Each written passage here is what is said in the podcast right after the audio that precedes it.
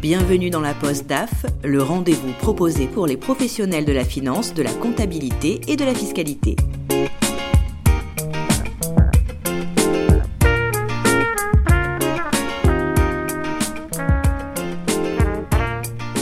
Elsa Boisson est DAF du groupe 1083, une marque qui éco-conçoit des jeans 100% français. Le groupe compte une centaine de salariés et réalise un chiffre d'affaires annuel d'environ 12 millions d'euros. Cela fait trois ans qu'Elsa occupe ce poste. Initialement, elle n'était pourtant pas prédestinée à ce type de carrière. Elle nous explique pourquoi. Après le bac, en fait, moi, j'ai fait des études d'archéologie. Donc, euh, j'ai une première carrière d'archéologue euh, qui a été courte, mais euh, pour laquelle j'ai fait cinq ans d'études quand même. À l'âge de 30 ans environ, j'ai commencé à m'intéresser au métier de la gestion et donc euh, j'ai commencé une première expérience dans une société de production cinématographique. Alors c'était en 2010, c'était une société à Paris qui s'appelait Autochenie Production et qui faisait des longs métrages d'animation. Euh, qui a adapté en fait euh, au cinéma deux BD à l'origine, Le chat du rabbin de Johannes Farr et Aya de Yopougon de Marguerite Aboué et Clément Aubrery. Et donc moi j'étais assistante dans cette société, assistante des réalisateurs et euh, à ce titre je suivais en fait tout le déroulé de la production. Et donc c'était un métier 100% de gestion. Et je me suis aperçue que cette, la gestion, le suivi de la production m'intéressait beaucoup et je me suis renseignée pour euh, passer un diplôme et je me suis, j'ai candidaté au master d'administration d'entreprise de l'IAE de Rouen. J'ai fait ce master de gestion, euh, master 2, euh, à la fac de droit économie gestion. Euh, et à l'issue de ce master, en fait, j'ai commencé euh, mon métier de DAF avec euh, une connaissance de mon mari qui souhaitait créer son entreprise. J'ai commencé par une création et on a travaillé en fait sept ans ensemble. Donc ensemble, euh, il a créé, je l'ai accompagné, une première société dans les espaces verts. Il a racheté un fonds de commerce de transport pour pouvoir avoir un complément sur cette activité en fait de travaux publics. Et ensuite, il a créé une brasserie artisanale. Et donc, je l'ai accompagné sur euh, le, la création et le développement de ces trois activités. Euh, donc, ça représente un tout petit groupe de sociétés avec une dizaine, douzaine de salariés. Et on, a travaillé ensemble comme ça pendant sept ans. Et moi, à l'issue des sept ans, en fait, euh, j'ai souhaité me rapprocher de ma famille qui était en région Auvergne-Rhône-Alpes. Et donc, j'ai cherché un poste euh, bah, plus près, en fait, de mes parents. Et c'est comme ça que je suis arrivée dans la Drôme chez 1083. Et aujourd'hui, concrètement, quelles sont vos missions au sein du groupe 1083 alors aujourd'hui, en fait, moi, je dirige le pôle gestion. On est organisé en pôle opérationnel. Euh, la plupart de ces pôles, en fait, sont des pôles euh, support mutualisés pour l'ensemble du groupe. Donc euh, moi, mon giron s'étend sur la totalité des structures du groupe. Dans mon pôle gestion, il y a trois départements. Un département euh, qui gère les ressources financières, un département qui gère les ressources humaines et un département qui gère les ressources environnementales. Et donc, euh, dans lequel on apporte une attention en fait toute particulière sur l'ensemble de nos ressources consommées. Ça peut être nos matières premières, euh, nos énergies, mais aussi nos partenariats, liens avec nos parties prenantes. Et en fait, pour chacun de ces trois départements, j'assure une direction donc administrative, mais également juridique, fiscale. Euh, J'anime les relations partenariales de chacun de ces départements. Donc euh, ça peut être euh, notamment avec les prestataires comme euh, bah, l'expert comptable, le commissaire au compte, mais nos différents avocats. Et je suis moi également membre du comité de direction de l'équipe 1083, donc la holding de gestion, de Tissage de France qui est notre filiale industrielle. Actuellement, quels sont les grands axes de développement sur lesquels vous travaillez pour l'entreprise? Alors depuis deux ans là, je suis très occupée par euh, l'intégration d'un ERP métier pour la holding qui doit pouvoir nous permettre de réunir nos outils de gestion commerciale, de gestion de production et de comptabilité, puisqu'aujourd'hui tout ça euh, est tenu sur des outils différents, de manière à optimiser, performer en fait notre gestion. On rassemble l'ensemble de nos données dans un ERP, donc on travaille depuis euh, deux ans sur bah, l'architecture globale de cet ERP métier. Et moi, je supervise évidemment le paramétrage comptable et financier, même si je collabore à l'ensemble de l'architecture. Elsa, vous nous avez expliqué que vous aviez beaucoup de responsabilités. Est-ce que vous arrivez à déléguer?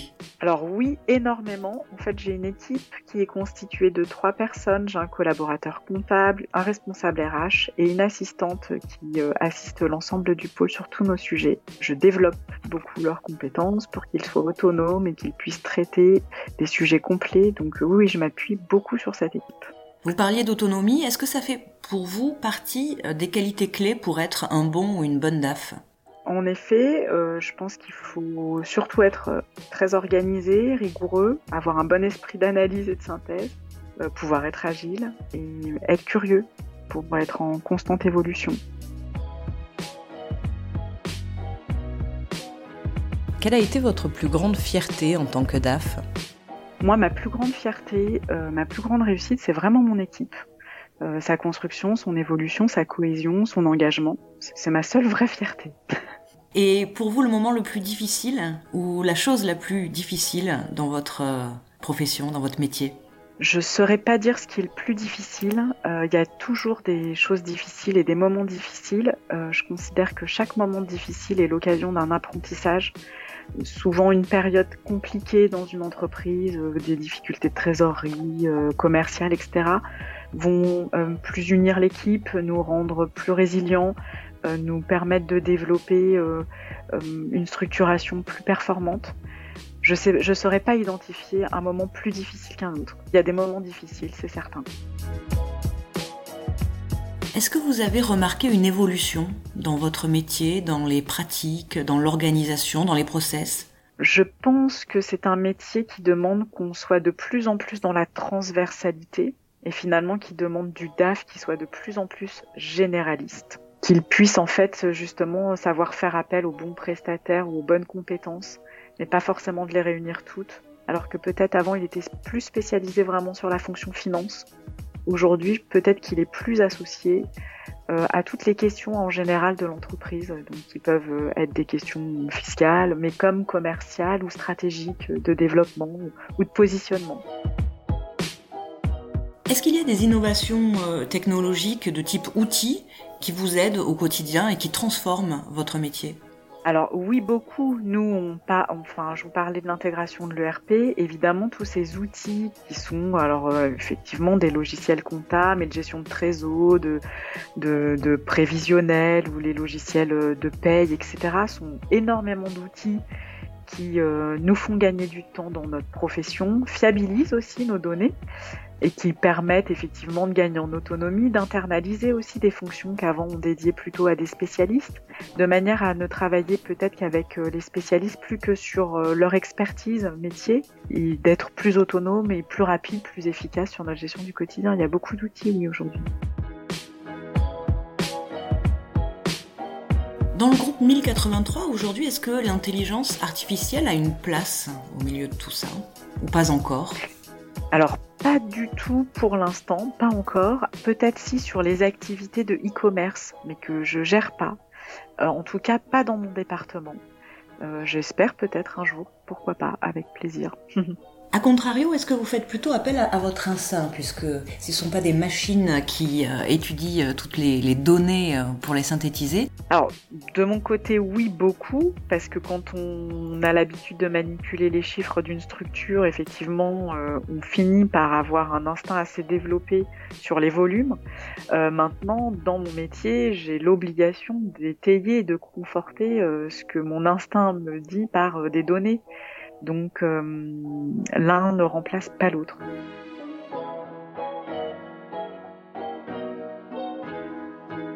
Vous nous parliez de l'importance de, vos équipes, de les faire monter en compétences, euh, tout simplement dans vos rapports, qu'ils soient euh, mensuels, trimestriels ou annuels. Est-ce que pour vulgariser vos observations, afin de les faire passer auprès de vos collaborateurs, vous utilisez de la data visualisation, par exemple, en termes de pédagogie comment, et de vulgarisation des données Comment vous vous y prenez? Alors je fais pas du tout appel à ce type d'outils euh, parce qu'en fait on est dans des échanges très nourris. On est au sein du même bureau, donc euh, j'organise des échanges hebdomadaires, euh, ce qui fait que la vulgarisation et la pédagogie auprès de mes équipes, elle se fait au fil de l'eau et de manière soutenue.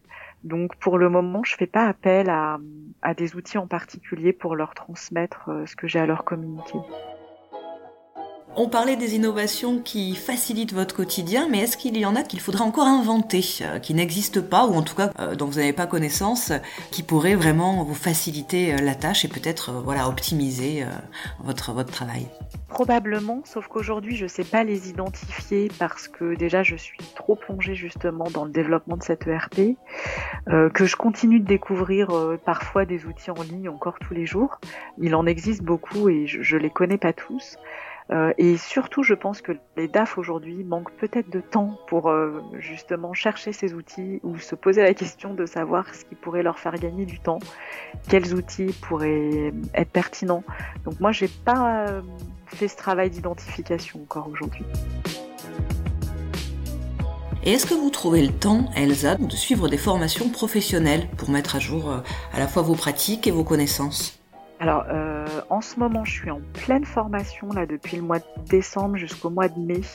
Euh, ça prend beaucoup de temps. Je trouve que c'est important de pouvoir y consacrer du temps pour se, effectivement, se mettre à jour, évoluer, euh, suivre euh, le, mouvement hein, de son groupe, son entreprise. Moi, aujourd'hui, c'est une formation plus management qu'une formation technique sur euh, une technicité particulière de mon, de mon métier, mais j'essaye autant que je peux de continuer à me former au quotidien. Et vous êtes plus présentiel, e-learning, même si, bon, ces derniers temps, le présentiel était compliqué, mais dans l'absolu plus e-learning, comme ça je le fais à mon rythme euh, et ça permet de tout faire entrer dans mon emploi du temps, c'est pas mal.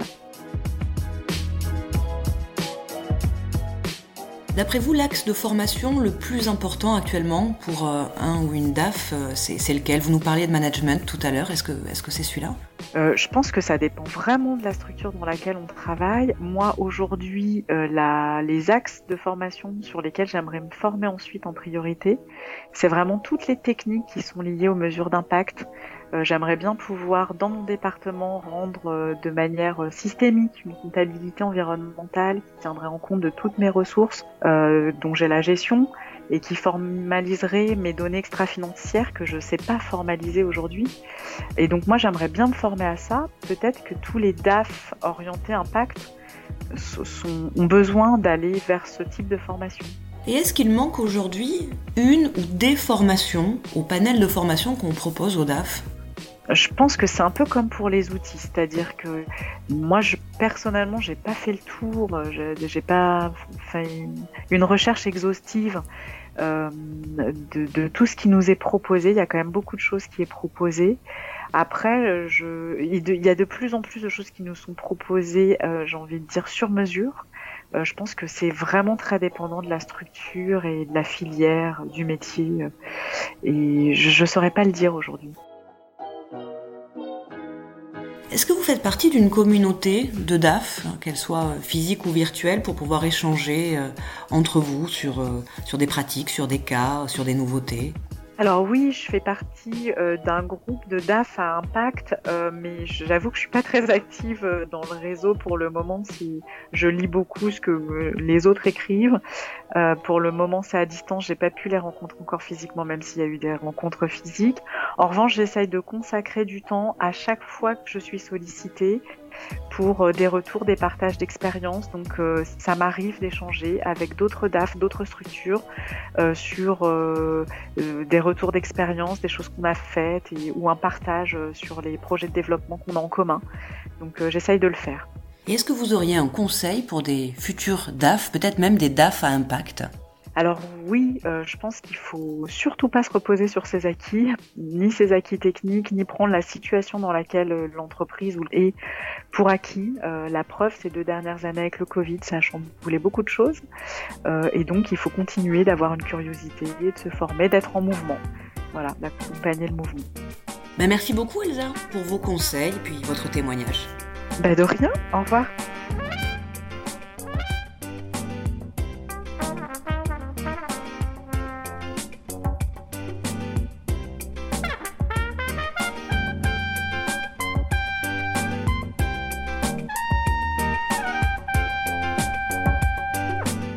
Merci à Elsa Boisson d'avoir bien voulu partager avec nous son expérience de DAF. Nous vous donnons rendez-vous le mois prochain pour une nouvelle post-DAF.